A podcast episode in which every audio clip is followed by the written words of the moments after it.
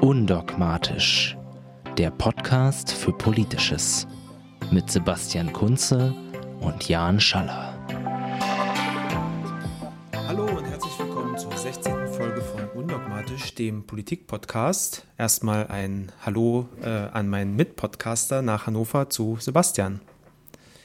Hallo Jan, vielen Dank für die Begrüßung und viele Grüße zurück nach Berlin. Wir nehmen uns heute mal wieder eine kleine Sonderfolge raus, wo wir uns nur einem einzigen Thema, dafür einem größeren zuwenden. Und zwar der ganzen Frage um Ankerzentren, die BAMF-Affäre, Horst Seehofer als Innenminister, was hat er damit zu tun, was hat er bisher gemacht und wir wollen ein bisschen Klarheit in die Debatte bringen, erklären, worum es eigentlich geht und natürlich auch wieder darüber diskutieren.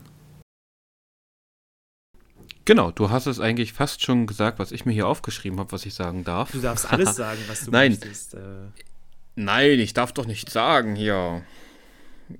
Ähm, eigentlich wollte ich nur sagen, was wir heute besprechen. Ähm, aber das hast du eigentlich schon erklärt. Wir fangen natürlich, äh, was heißt natürlich, wir fangen mit den Ankerzentren mhm. an und schauen mal, ob wir diese überhaupt brauchen und was das so sein soll. Ein Ankerzentrum. Genau. Also, ich weiß nicht, wie viele Anker da noch produziert werden, aber schauen wir gleich mal.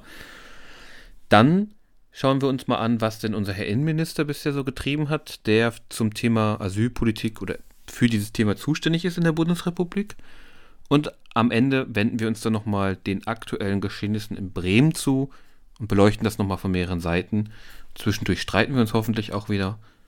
Und dann kommen wir noch zu einem, zu einer Sache, die wir versprochen haben. Auf die ich mich auch schon sehr freue. Da bin ich auch mal gespannt. Äh, und zwar gucken wir mal, was macht eigentlich Bernd Lucke? Genau. Wir hatten ja in der letzten Folge ganz kurz drüber gesprochen oder sind eigentlich zufällig drauf gekommen auf unsere neue Rubrik, nenne ich es mal. Was macht eigentlich Punkt, Punkt, Punkt. Ähm, weil ich das selbst immer ganz spannend finde. Und in der ersten Folge sozusagen von Was macht eigentlich widmen wir uns Bernd Lucke. Ja. Ähm, fangen wir doch mal ganz am Anfang an.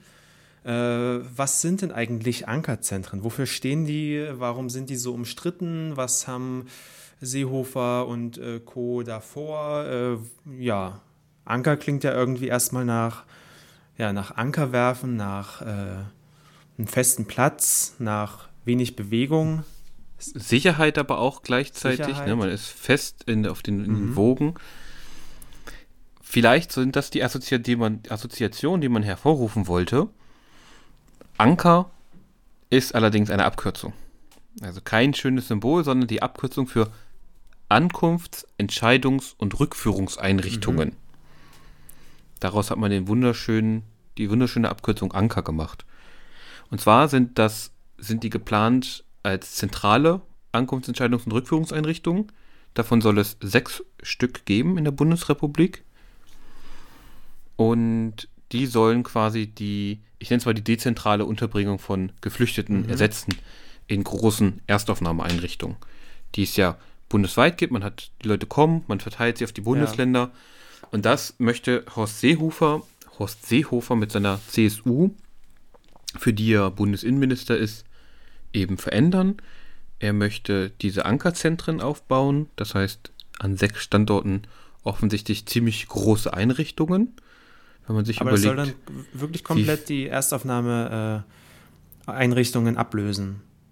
So wie ich es verstanden habe, ja. Okay. Denn, also es sagt ja schon der Name, ne? Ankunfts-, Entscheidungs- mhm. und Rückführungseinrichtung. Das heißt, rein theoretisch sollen die Leute dort bleiben, von der Ankunft bis hin zur Entscheidung, ja. ob sie bleiben dürfen oder nicht, also ja. ob sie Asyl bekommen oder nicht. Und wenn nicht, werden sie gleich wieder äh, von dort aus zurückgeführt, wie es euphemistisch heißt. Mhm.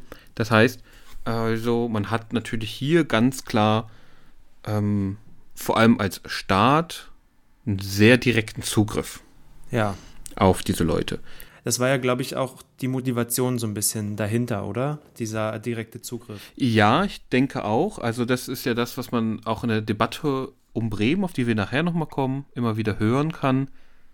Dabei geht es ja oft darum, dass der Rechtsstaat gefährdet sei oder der Staat nicht mehr handlungsfähig mhm. sei. Was ich ein bisschen Quatsch finde, aber das ist nochmal eine andere Geschichte. Aber ähm, man will eben wahrscheinlich vorbeugen, dass Leute ja. untertauchen, verschwinden und dann illegal oder illegalisiert in Deutschland leben. Mhm. Genau. Also diese Großunterkünfte sollen eben das zentralisieren, sollen das angeblich vereinfachen. Aber Horst Seehofer hat mit diesem Vorschlag, sagen wir mal, nicht unbedingt die gesamte Bundesregierung bzw. die Koalition vertreten mit dieser Position. Zumindest wird er auch aus, also von der Vorsitzenden der SPD, Andrea Nahles, kritisiert. Vor allem aber, und ich, das ist, glaube ich, entscheidender, haben die Länder noch ganz schöne Vorbehalte gegen diese Zentren. Und zwar nicht, weil sie irgendwie die Zentren doof finden, sondern weil sie sagen, wie zum Beispiel der ähm, niedersächsische Innenminister Boris Pistorius, dass sie davon überzeugt sind, dass es Rechtsänderungen nötig sind, die wahrscheinlich bis in die Ebene des Grundgesetzes okay. Okay. reichen müssen, weil hier Aufgaben neu verteilt werden zwischen ja. Bund und Länder. Also es geht in die, es geht sozusagen, es greift in den Föderalismus mhm. in Deutschland ein. Wer wäre denn, wäre dann das Land, also der Bund für die, das Betreiben dieser Ankezentren zuständig oder läuft das über die Länder? Wenn ich, also mhm. da bin ich mir nicht hundertprozentig sicher, aber wenn ich hier lese, dass die Länder genau diese Frage haben, ja. gehe ich davon aus, dass das Bundesinnenministerium natürlich den Zugriff haben möchte. Mhm. Und bei sechs Zentren ja. macht es schon Sinn, weil wer will denn dann diese Zentren betreiben? Wenn das ein Land mhm. machen soll, mhm. dann sagt das Land, naja, ich bezahle das aber nicht. Ja. Weil sonst sechs Bundesländer irgendwie das bezahlen sollen. Das kann Herr Horst Seehofer seinen Bayern äh, nicht verkaufen dass die auf einmal eine große Erstaufnahmeeinrichtung bekommen sollen, ein großes Ankerzentrum, Entschuldigung. Ja, äh, in Sachsen würde ich es jetzt auch nicht hinstellen wollen. Also in Sachsen hat leider auch nicht. Also das sind solche Sachen. Ich glaube, das ist noch nicht so ganz durchdacht. Und neben der Kritik ähm, der Länder und der anderen Politiker gibt es natürlich noch andere Kritik. Unter anderem gibt es oder haben 23 Verbände und Organisationen in Deutschland genau diese, diese Idee kritisiert. Also darunter sind dann eben das Kinderhilfswerk Terre de Homme, die Arbeiterwohlfahrt aber auch oder der Paritätische Gesamtverband. Die haben einen Brief geschrieben und gesagt, die sehen das sehr, sehr kritisch. Vor allem, weil sie diese geplanten Ankerzentren als keine geeigneten Orte für Kinder und Jugendliche sehen. Äh, die Kritik basiert eigentlich auf, auf einer Analyse der, der, der ist, des Ist-Zustandes. Also diese Wohlfahrtsverbände betreiben selber Flüchtlingsunterkünfte. Die betreiben selber zum Teil ähm, auch oder haben früher auch zum Teil Gemeinschaftsunterkünfte betrieben. Das heißt, sie wissen oft, was dort, wie es dort aussieht. Und sie kritisieren halt in ihrem Brief unter anderem, dass vor allem der Zugang zur Bildung gefährdet ist, dass diese Ankerzentren das oft nicht bieten können oder bieten werden können, das befürchten sie, weil schon heute müsste man nämlich in einigen existierenden Auf Aufnahmeeinrichtungen, nämlich aufgrund von fehlenden baulichen Standards sogar von einer, jetzt zitiere ich die mal, sogar das kindeswohlgefährdenden Umgebung sprechen. Also die sehen das ziemlich kritisch, gerade weil sie das Kindeswohl gefährdet sehen. Und sie befürchten, dass eben gerade Kindern, denen eigentlich ein besonderer Schutz zuteil werden muss und soll, eben, dass diesen Menschen ihre elementaren Rechte vorbehalten werden. Und warum ist das gerade so wichtig? Es ist in der Regel wichtig, weil rund 45 Prozent der Geflüchteten in Deutschland nämlich minderjährig sind. Also rundum habe ich das Gefühl, das ist halt eine Idee, um da irgendwie was, um so zu wirken, als ob man handlungsfähig mhm. ist und als ob man mhm. was tut. Es ist für mich Aktionismus, fordert aber gleichzeitig die Kritik heraus von der breiten gesellschaftlichen Organisation und persönlich habe ich, äh, denke ich, sollte Deutschland sich äh, nicht hinreißen lassen, solche großen Lager aufzumachen. Ähm, denn die werden mit Stacheldraht gesichert sein. Da wird die Bundespolizei wahrscheinlich äh, das sichern müssen oder ein privater Sicherheitsdienst. Ähm, und das ist ja jetzt schon so. Also ich meine, ne, die, die Erstaufnahmeregelungen sehen teilweise so aus. Ich weiß auch, dass sie äh, früher teilweise in Sachsen-Anhalt zumindest, da kenne ich das, in alten Kasernen auf dem Land irgendwo waren. Ja, so kenne ich das aus, aus Brandenburg auch. Und das ist, glaube ich, also so sechs große Internierungslager, um es jetzt mal wirklich scharf zu sein, sollten wir uns sparen. Ja. Da gibt es einfachere und bessere Wege. Und ich meine, wir haben, es wurde lange Zeit dafür gekämpft, ähm, die Einschränkung der Bewegungsfreiheit aufzuheben. Äh, also die Residenzpflicht ist ja das Schlagwort da. Ähm, ja. Das hat man ja zum Glück erreichen können in den letzten Jahren. Jetzt soll das wieder zurückgedreht werden. Ähm, ich bin mir sicher, dass diverse CDU, CSU-Politikerinnen auch äh, wieder über, über ähm, Essensmarken statt Bargeld fantasieren. Das ist ja auch immer so ein, so ein Lieblingsthema der, der, konservativen Seite, wo ich auch denke, äh, oder wo es einfach so offensichtlich wird, dass die Menschenwürde dieser äh, Leute einfach überhaupt nicht in der Rechnung auftaucht, sondern dass es nur sozusagen die mh, darum geht, ja, Handlungsfähigkeit zu zeigen und äh, naja, eine, eine klare Kante. Zu simulieren. Ja. Das Schlimme, was, also das, was ich manchmal so, oder das Gefühl, was ich dabei habe, ist, die Leute reden, gerade Politikerinnen reden ganz oft davon, wir müssen die Leute, den Leuten zuhören und wir müssen die Sorgen ernst nehmen. Und da frage ich mich ganz oft, ja, aber wessen Sorgen will man denn da ernst nehmen? Wie kann es denn sein, dass man die Sorgen von so vielen anderen Menschen dann offensichtlich ignoriert? Sie dominieren nicht den Diskurs, auch wenn sie bei jeder Gegendemonstration eine sehr große Masse darstellen. In den sozialen Medien häufen sich genau solche Fragen. Wer nimmt denn unsere Sorgen ernst, die hier für Demokratie, für Freiheit, mhm. für Gerechtigkeit, für Solidarität und Gleichbehandlung gegen Rassismus demonstrieren? Und da frage ich mich, also mh, offensichtlich schaffen das, schafft es diese große Masse nicht, ein Agenda-Setting ja. zu betreiben, sodass ihre Themen bei Talkshows ja. auftauchen oder ihre Vertreter, sondern irgendwelche durchgeknallten alten ich höre lieber auf. Ja, das ist genau der Punkt und das ähm, finde ich auch immer so bemerken, also auch traurig, äh, dass zum Beispiel Parteien wie die SPD ähm, es immer noch nicht verstanden haben, dass sie damit nichts gewinnen, wenn sie versuchen, rechts zu überholen. Ähm, das machen sie ja nun seit Jahren und mittlerweile fast Jahrzehnten. Und es wird jedes Mal immer nur schlechter für sie bei jeder Wahl. Und ich frage mich, wann der Punkt gekommen ist, wann die das endlich mal begreifen, dass es schon genügend äh, konservative und rechte Angebote gibt. Ja? Wer konservativ und rechts wählen möchte, kann das in Form der CDU, CSU und der AfD tun. Und na, mittlerweile fast der schon der FDP. FDP. und Teilen der Grünen ja auch schon. Also, und wenn wir bei konservativ sind. Ne? ich es einfach nicht, warum man da nicht mal endlich auf den Trichter äh, kommt. Gut, wir brauchen vielleicht mal ein Programm, was eine wirkliche inhaltliche Alternative ist, was einen starken Akzent setzt, wo man dann vielleicht auch für von äh, Horst Seehofer auf den Deckel für bekommt, was aber ja dann auch gewünscht sein muss, wenn man sich mal wieder als wirkliche Alternative präsentieren möchte. Und ich, also ich warte halt auf diesen Tag, an dem das passiert und ich verstehe einfach nicht, warum ähm, da scheinbar niemand sich mit so einer Idee mal durchsetzen kann. Weil ich kann mir nicht vorstellen, dass es, dass niemand innerhalb der SPD so eine Idee hat. Das ist ja das Interessante. Ich habe letztens äh, gelesen, dass ähm, eine Partei, also es wohl eine Umfrage mhm. gab und eine Partei wie die von Emmanuel Macron, ja. heißt er, glaube ich, ja. ja. jetzt mittlerweile Präsident, äh, ziemlich schnell hochgeschossen. Mhm. Jetzt fällt die zwar ab und es wird immer weiter kritisiert, aber dass so eine, sagen wir mal, bürgerlich, liberal, auch klassisch neoliberale Partei gute Chancen ja. hätte. Also Jan, ich rate dir, geh ins neoliberale mhm. Lager und in vier Jahren bist du Bundeskanzler. Dann triffst du dich mit Sebastian ja. Kurz. Aber dann könnte ich nicht mehr diesen Podcast machen. Das würde mir auch zu sehr wehtun. Ach klar, das wäre ziemlich cool. aber dann würdest du, glaube ich, noch mehr Stress ja. kriegen.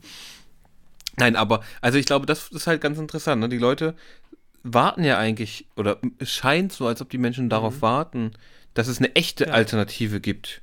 Und zwar keine rechtsfaschistische oder wie auch immer man sie bezeichnen soll, ewig gestrige AfD. Ja, ich, also ich finde, das, ähm, das ist eine, total äh, wahrscheinliche Geschichte, dass so eine Bewegung oder Partei oder wie auch immer Erfolg haben könnte, weil wir haben es ja auf der rechten Seite gesehen, wo ganz lange ähm, bis, ja, weiß ich nicht, 2011, 12, 13 sicherlich davon geredet wurde, ja, wir in Deutschland haben keine rechtspopulistische Partei.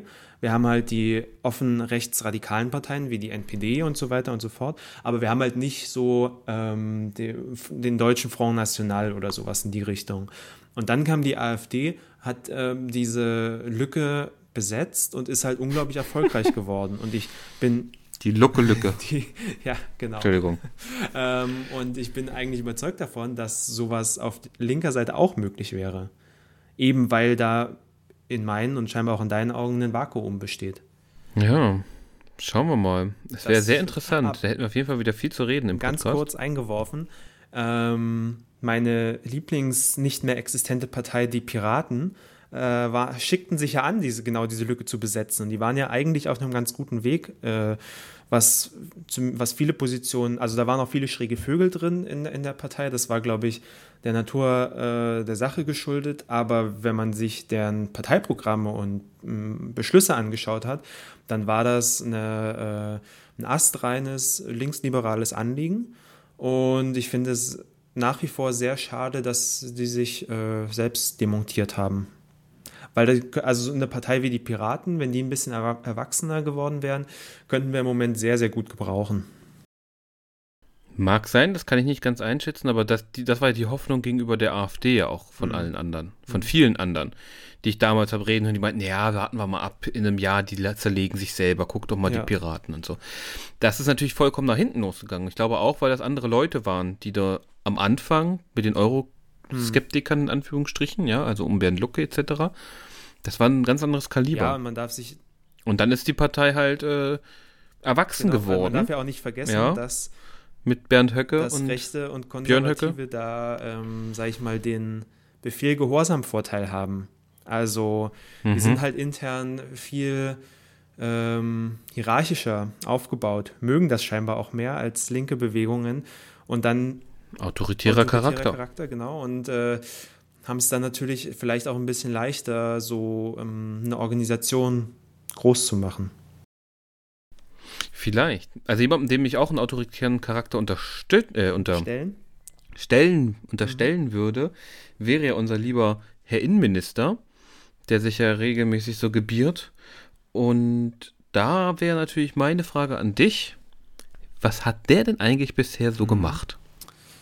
Ähm, also an, ganz am Anfang, im März, ist er erstmal mit äh, Seehofers Mannschaft aufgefallen, wo er seine Staatssekretäre präsentiert hat, die halt nur Staatssekretäre. Hey, warum genderst du nicht?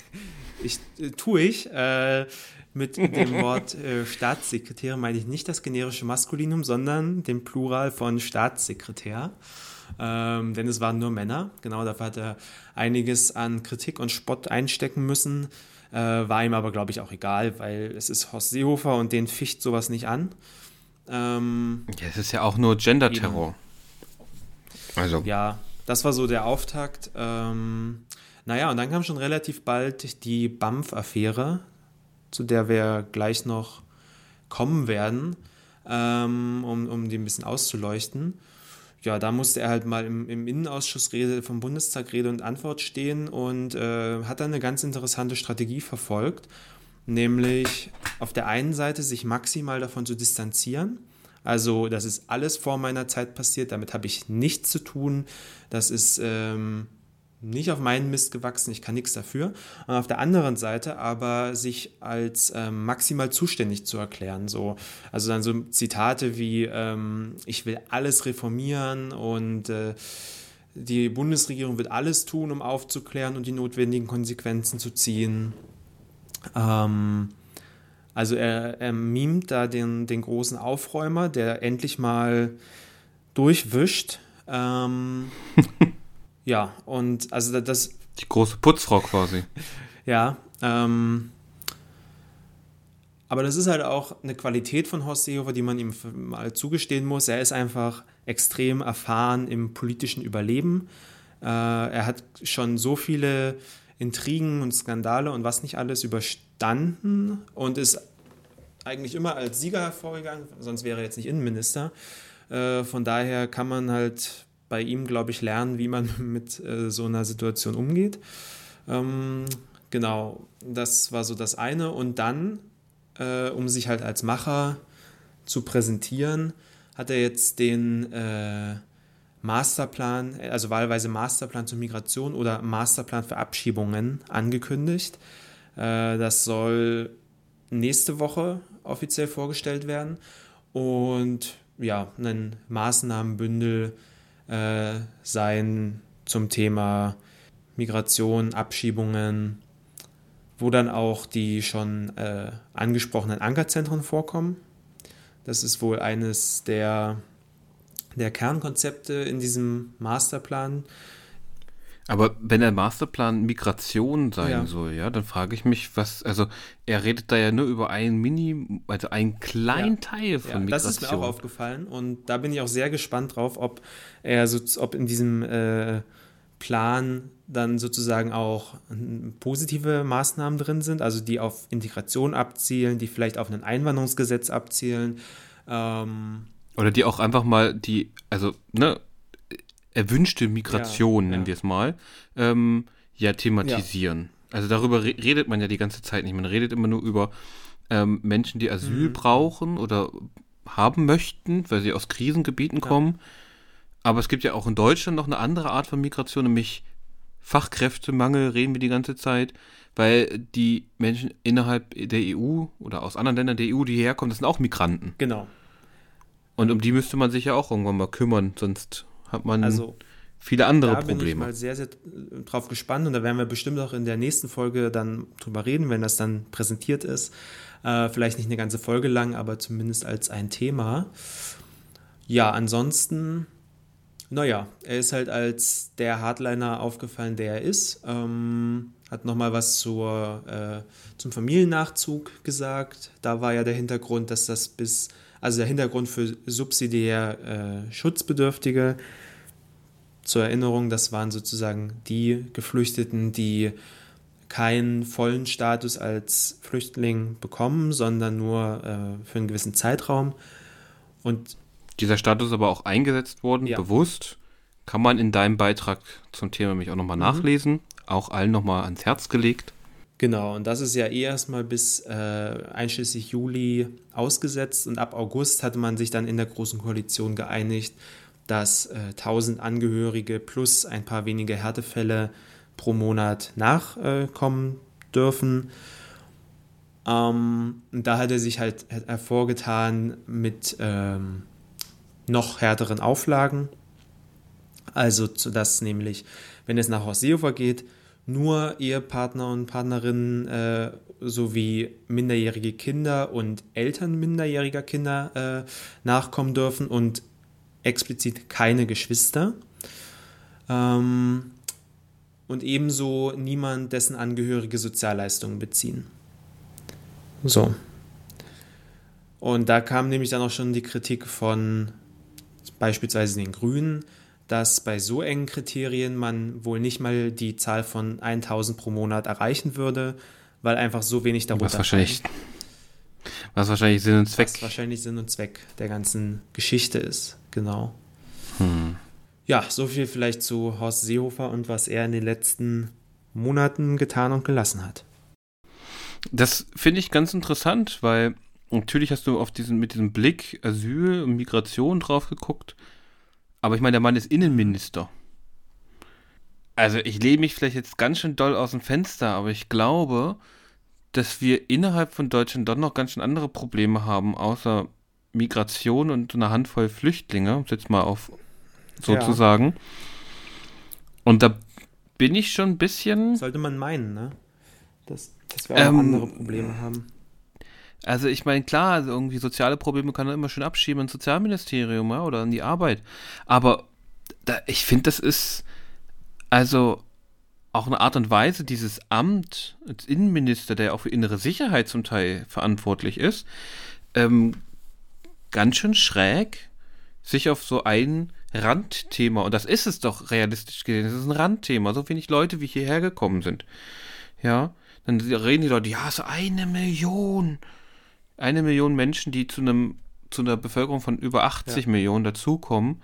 Ich gucke mich in anderen Ländern um, da sind Bevölkerung von drei, vier Millionen und da ist eine Million oder mehr ja. gekommen.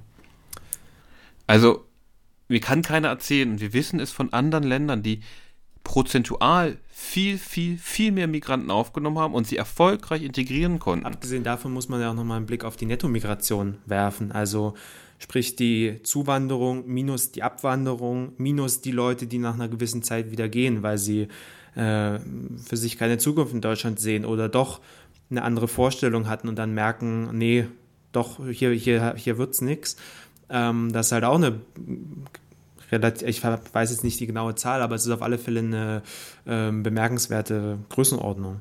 Ja. Aber die, über, die, über so eine Art von Zahl spricht ja niemand. Genau. Darüber wird nicht gesprochen, beispielsweise.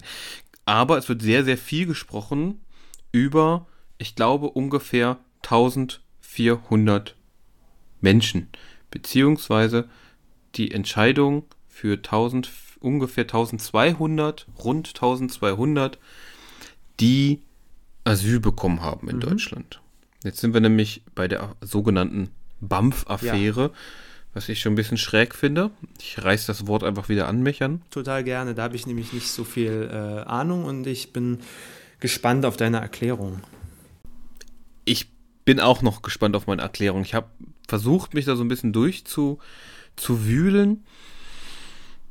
So richtig klar ist das nicht. Also ich, ich, kann mich auch gar nicht so richtig erinnern, wie es mhm. angefangen hat. Das poppte auf einmal so auf und dann, ja, BAMF-Affäre in Bremen, ganz viele zu Unrecht ausgestellte Bescheide in drei Jahren 1200 ähm, von 2013 bis 2016 mhm. ungefähr, wenn man das nimmt, ja, dann sind es ungefähr 1200, um die angeblich, die angeblich zu Unrecht mhm. anerkannt wurden, also positiv beschieden wurden. Das ist eine BAMF-Außenstelle, die in Bremen angesiedelt das ist. Das ist eine Außenstelle, also es ist ein mhm. Bundesamt, ja, und die haben halt verschiedene Außenstellen. Und da geht es um ja. Bremen. Und in den, auch vor allem, also in allen Medien, wo dann, ja, die sind da mit Bussen hingefahren worden und die Frau, die Chefin ähm, dieser Einre also dieser Außenstelle hätte dann Geschenke angenommen, habe ich gehört, oder Geld angenommen, mhm. oder sie hat einfach so entschieden. Also ganz, ganz viele Sachen ähm, sind da kolportiert worden. Ne? Und dann ist es irgendwie klar, also das, darüber haben sehr viele gesprochen. Und dann ist es irgendwie klar, wenn ich dann beispielsweise, wenn so Kommentare lese, wie im Cicero, was ja mal eine recht, zwar eine konservative, aber recht seriöse ähm, Magazin war oder vielleicht auch mhm. ist, ähm, da bringt, wird hier ein Kommentar oder das kann nichts anderes sein als ein Kommentar, ja, hier ganz schön auf den Putz hauen. Ja, also sie sagen dann solche, kommen dann so Sätze wie, wie viele tausende falsche Asylentscheidungen, falsche Asylentscheidungen die Bremer Außenstelle des BAMF am Ende getroffen hat, spielt da schon fast keine Rolle mehr. Denn es geht um die Systematik, nach der die Behördenleiterin Ulrike B. ihre private Migrationspolitik durchsetzen konnte und aus ihrer eigenen Perspektive sogar durchsetzen musste. Der staatliche Kontrollverlust an den Außengrenzen der Bundesrepublik frisst sich inzwischen mitten hinein in die Institutionen dieses Landes, unterminiert den Rechtsstaat und führt der Bevölkerung eindringlich vor Augen, wie leichtfertig die Bundesregierung im August 2015 den gesellschaftlichen Frieden aufs Spiel gesetzt hat und dies auch weiterhin tut. Zitat Ende. Ähm, der Artikel oder dieser, ich, ich, dieser Kommentar endet dann auch, es geht dann noch weiter, endet dann folgendermaßen, Fakt ist, der Schaden ist angerichtet. Da ging es um mit, unter, mit oder ohne Untersuchungsausschuss. Fakt ist, der Schaden ist angerichtet.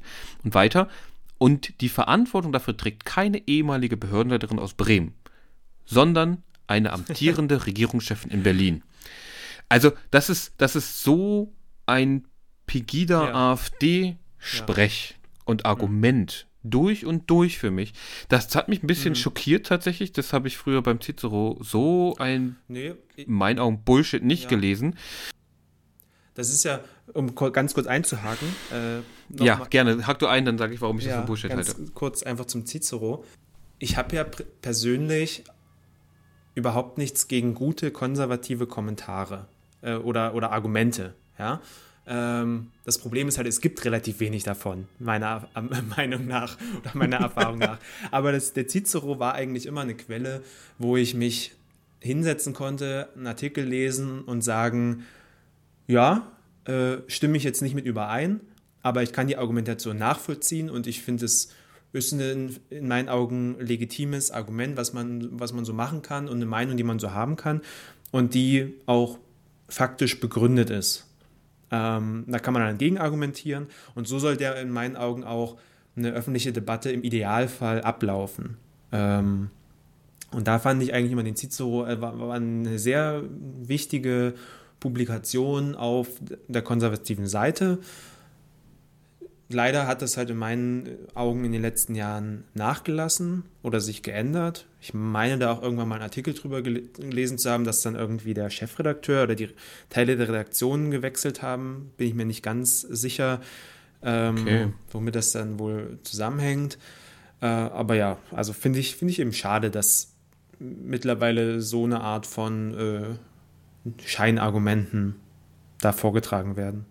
Aber zurück zum. Ja, also wie gesagt, ich, ich nenne das Bullshit zum Teil, was der sagt. Also ich meine, ähm, also einmal so diese, diese so eine klassische Übertreibung, das gut, das kann ich, damit kann ich leben bei einem Kommentar, ne? Das ist irgendwie okay.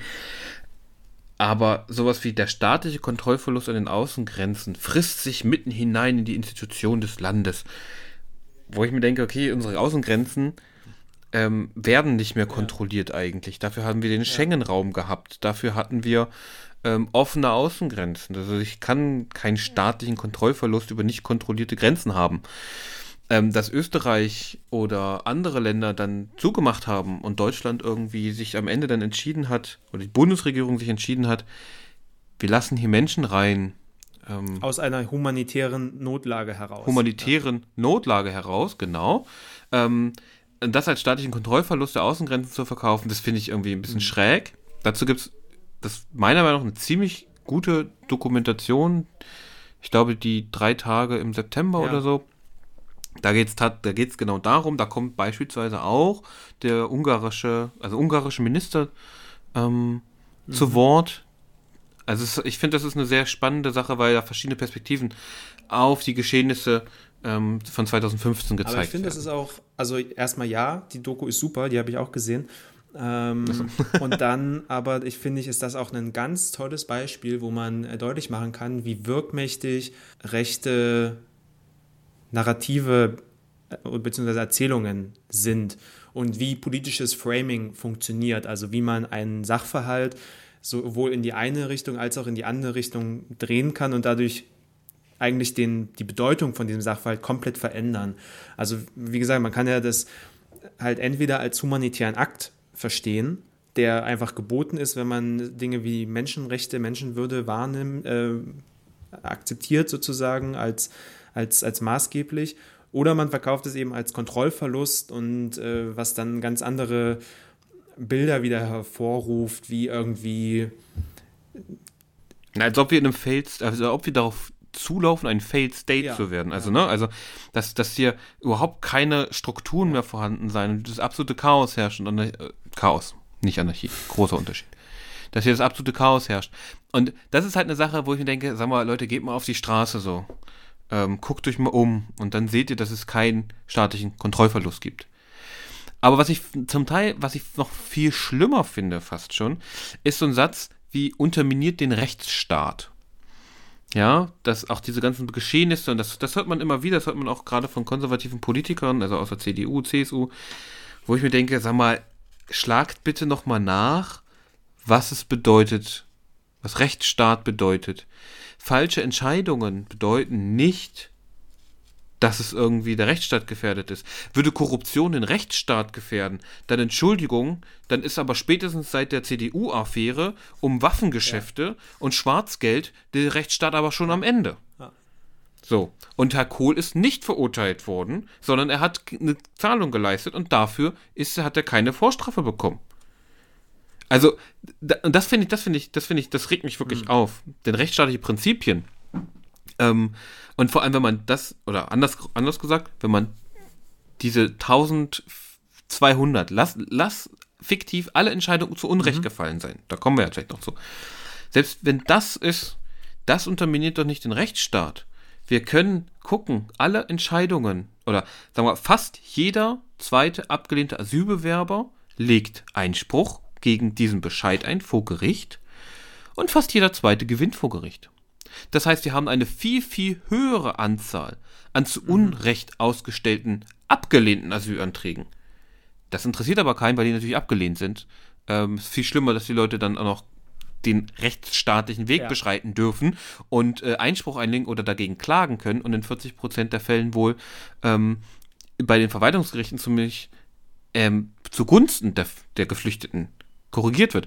Also das finde ich ist schon eine Relation, da die für mich nämlich die nicht Katze mehr im Schwanz. Das, was, das Richtig. beobachte ich auch ganz oft in Kommentarspalten, wo dann äh, besorgte Bürgerinnen ihrem Unmut Luft machen.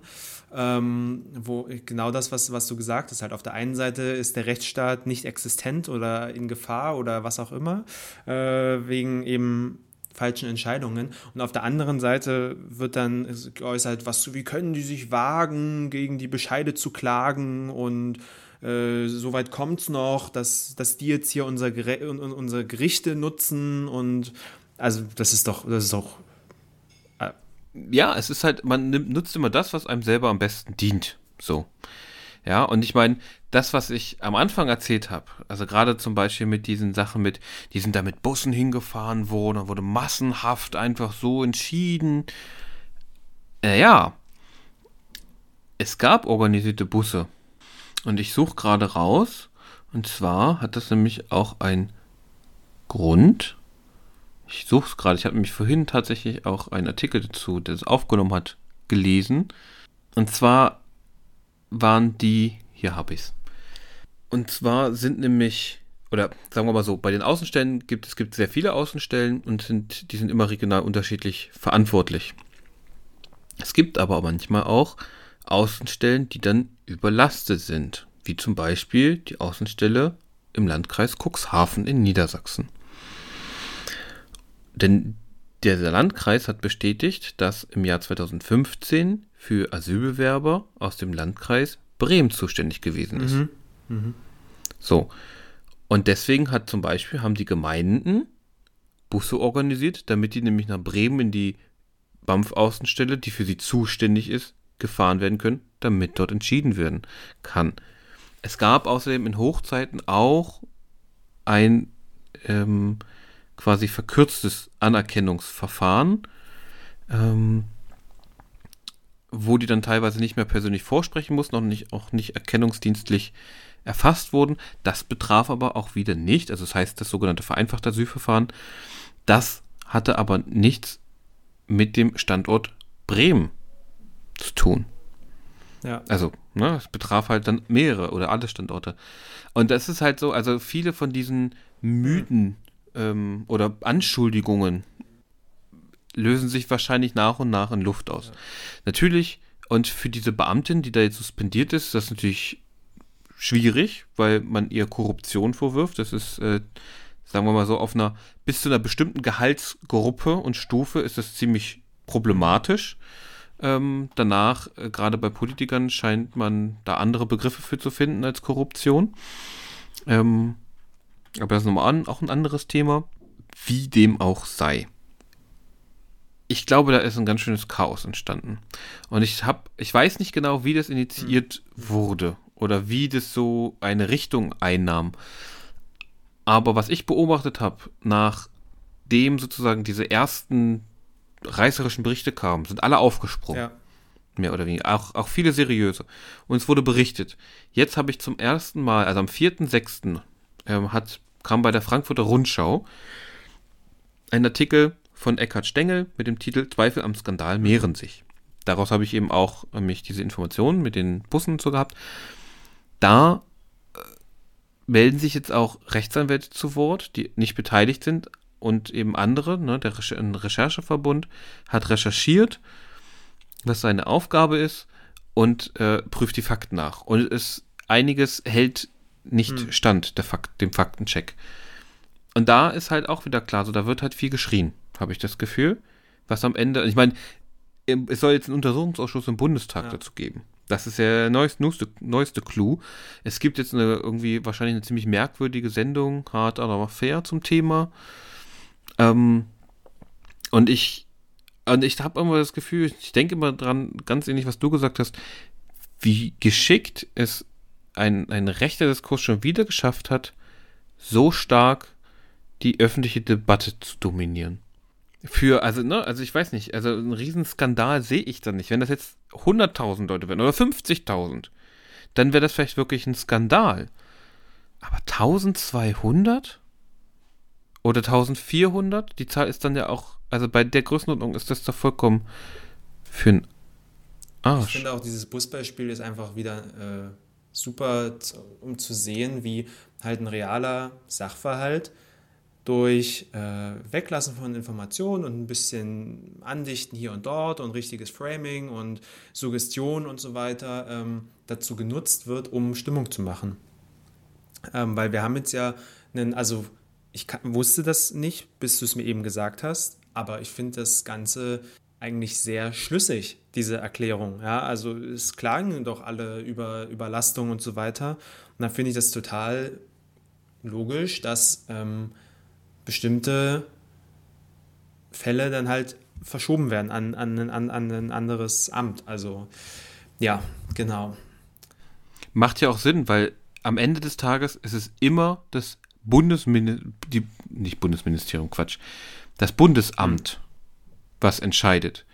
Diese Außenstellen sind alle das Bundesamt. Es ist eine einzige Behörde, ein Amt, was entscheidet. Es ist ja nicht, es sind ja nicht mal andere, andere Behörden in, in dem Sinne, mhm. weißt du? Es ist ja sogar, es ist ja nur, und es ist sogar auch noch unter einem Dach. Ja. Alles. Ich bin hier gerade noch auf ein Zitat von, äh, von Seehofer gestoßen, war, ähm, was ich ganz fürchterlich finde, weil es einfach, ah, ja, ich sage das mal und dann erzähle ich was dazu.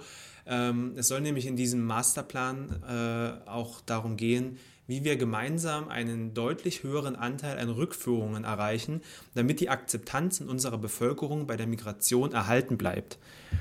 Und das ist einfach mal sowas von Umkehrung, von, ähm, von Ursache und Wirkung, dass es einfach nur fürchterlich ist. Äh, weil Zuwanderung von Menschen ist nicht, ähm, ist nicht Grund für, für Ablehnung. Ja? Also sondern Rassismus ist Grund für die Ablehnung von fremden Menschen. Und es könnten auch nur fünf Leute pro Jahr kommen. Es würden trotzdem Pegida, AfD und äh, alle anderen schreien, dass sie diese die Menschen nicht hier haben wollen. Äh, das unterstellst du aber ganz schön viel. Ja, äh, tue ich. ähm, also, du triffst es halt leider direkt auf den Kopf, so, ne?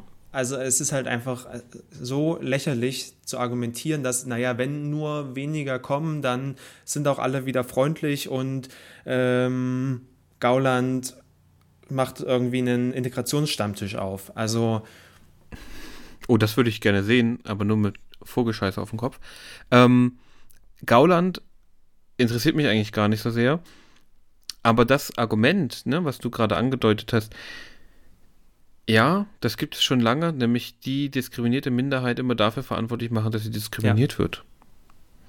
So, also ich meine, das begegnet mir leider in meiner Forschung mhm. auch oft. So habe ich das falsche Thema, aber ja. ähm, genau. Da, und das ist halt, also ich finde das auch ein sehr gefährliches Argument, das hast du schon richtig rausgestellt, glaube ich. Und das zeigt einfach nur noch, dass Leute, also dass Leute auch mitregieren, meiner Meinung nach nicht mitregieren sollten. Ja. Ähm, ja. Wer. Einer, der auch nicht mitregiert, ja. darf ich die Überleitung machen, der total gerne mitregiert hätte, glaube ich. Das mit Sicherheit. Ist, ist Bernd Lucke. Aha. Was macht eigentlich Bernd Lucke? Jetzt bin ich aber gespannt. Bernd Lucke war und ist immer noch Professor für Makroökonomie an der Universität Hamburg. Herzlichen Glückwunsch, Hamburg. Ähm, er hat ja die AfD mitgegründet, ist abgewählt wurden als, ich glaube, damals Bundessprecher oder Vorsitzender, da bin ich mir ganz nicht sicher. Er ist dann im Juli 2015 aus der AfD ausgetreten mhm. und hat dann die Partei Allianz für Forschung und Aufbruch gegründet, kurz Alpha. Ein richtiges Alpha-Männchen, der Bernd war. Ja, die hat sich aber später in liberal-konservative Reformer, LKR, umbenannt. Und bis zum Juni 2016 war er auch noch deren Bundesvorsitzender. Ganz schlecht geht es dem beurlaubten Professor aber nicht, denn er ist immer noch beurlaubt, weil er seit 2014 nämlich Abgeordneter im Europäischen Parlament ist. Der ist aktiver Politiker. Wirklich? Für, für, noch für die AfD-Fraktion oder mittlerweile fraktionslos oder äh, wo ist er da untergekommen? Er ist untergekommen in der Fraktion EKR, also der europäisch konservative und also europäische konservative und Reformer heißt das. Ein Brite ist deren Vorsitzender dieser Fraktion und da sind eben so Parteien dabei wie die britische konservative Partei, die Pol polnische Partei Recht und Gerechtigkeit, PiS, ähm, zwei Leute von den, also aus dem deutschen Sprachgebiet gehört die Fraktion der Abgeordneten der liberal-konservativen Reformer. Mhm. Darüber ist nämlich eingezogen, über für diese Partei. Und ähm, auch zwei Abgeordnete der Freien Wähler okay. gehören dieser Allianz an. Genau. Ja. Und das heißt, er hat wahrscheinlich auch ein ganz ja. gutes äh, Auskommen, so als. Ja, ähnlich wie Martin Sonneborn wahrscheinlich. Ja. Ähm, aber, also er gehört dem Ausschuss für Wirtschaft und Währung mhm. an und er ist auch Stellvertreter im Entwicklungsausschuss. Und er ist sogar stellvertretendes Mitglied der Delegation im gemischten parlamentarischen Ausschuss äh, EU und Türkei. Okay. Genau. Er hat auch versucht, ähm, Vorsitzender oder stellvertretender Vorsitzender beim Ausschuss für Wirtschaft und Währung zu werden. Das ist allerdings gescheitert. Aber man kann äh, also festhalten, der Mann hat nach wie vor zu tun. Ähm, er steht auch nach wie vor in Lohn und Brot. Nur ist es medial um ihn ein bisschen ruhiger geworden. Ja. Und ähm, man sieht an Lucke, glaube ich, das ist ja dann früher als sozusagen, bevor er zurückgetreten ist und als es dann so losging mit dieser Alternative für Deutschland, gab es ja so richtige, einige Dystopien fast schon, der er Bundeskanzler war. Was ja alles anders gekommen ist. Interessanterweise Sieht man aber bei dem, habe ich so ein bisschen das Gefühl, ähm, wieder jemand oder er repräsentiert für mich eigentlich dieses, die alte AfD.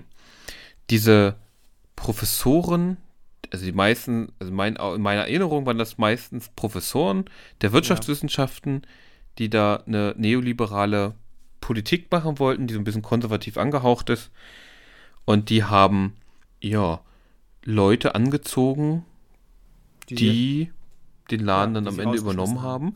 Und man muss halt darauf, genau, aber man muss natürlich sagen, die hatten aber am Anf von Anfang an, äh, wenn ich mich nicht irre, Leute wie Gauland auch dabei. Ja, das äh, weiß ich nicht. Ne, Gauland ist zum Beispiel so ein hm. Überbleibsel. Aber das werden dann wahrscheinlich Leute sein, die sich, ähm, naja, so ausrichten, wie es gerade am vielversprechendsten ist, denke ich. Also ich denke, hätten sich die Leute um Lucke und Co. durchgesetzt, würden wir jetzt einen anderen Gauland erleben. Ähm. Möglich. Das ist sehr gut möglich. Ich bin mir aber nicht sicher. Bei dem alten Mann bin ich mir nicht sicher, was in seinem Kopf vorgeht. Also, äh, keine Ahnung.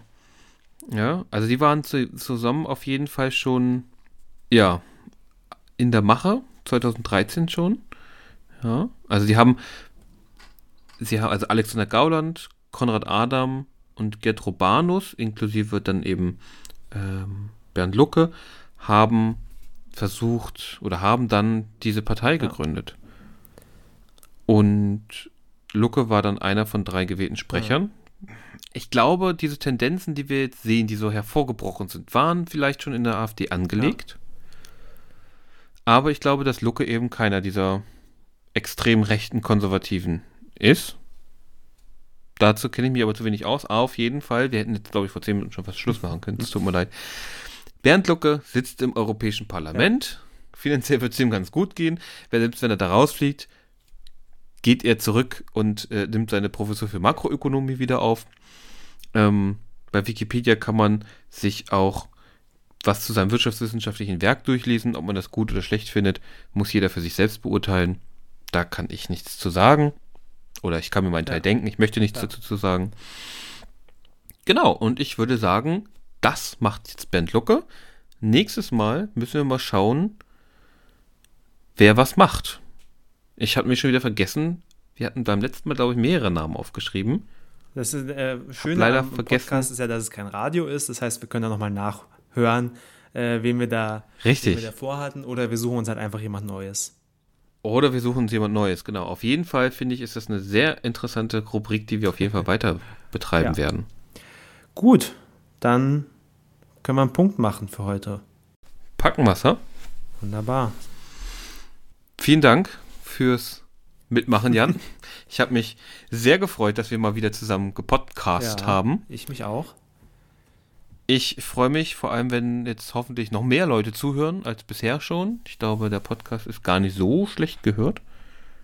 Ja, den Eindruck habe ich. Wer uns nicht nur hören will, wer uns nicht nur hören will, kann auch mal reinlesen. undogmatisch.net. Da kommen sehr viele gute Artikel und viele Sachen erklären wir auch nochmal. Gerade was Asylpolitik angeht, da ist Jan der Experte. Und da wird auch noch viel kommen und es kam schon viel, also schaut mal rein. Genau. Ansonsten freuen wir uns über Likes, Bewertungen, was auch immer man so da machen kann. Kommentare und da Zuschriften bin ich nicht für zuständig. Art. Ja, gerne. Auch E-Mails, redaktion.undogmatisch.net. Feedback ist sowieso gerne genau. gesehen. Ja, dann wünsche ich dir mal noch einen schönen Abend. Danke, dir auch. Und wir hören uns hoffentlich bald ganz, äh, wir hören uns hoffentlich ganz bald wieder, das wollte ich sagen. Das hoffe ich auch. Und vielleicht mal wieder mit einer Morgenstimme. Ja. Aber mal sehen. Auf jeden Fall bis zum nächsten Mal und komm gut durch die Woche. Ciao, ciao. Undogmatisch. Der Podcast für Politisches. Auch im Netz unter www.undogmatisch.net.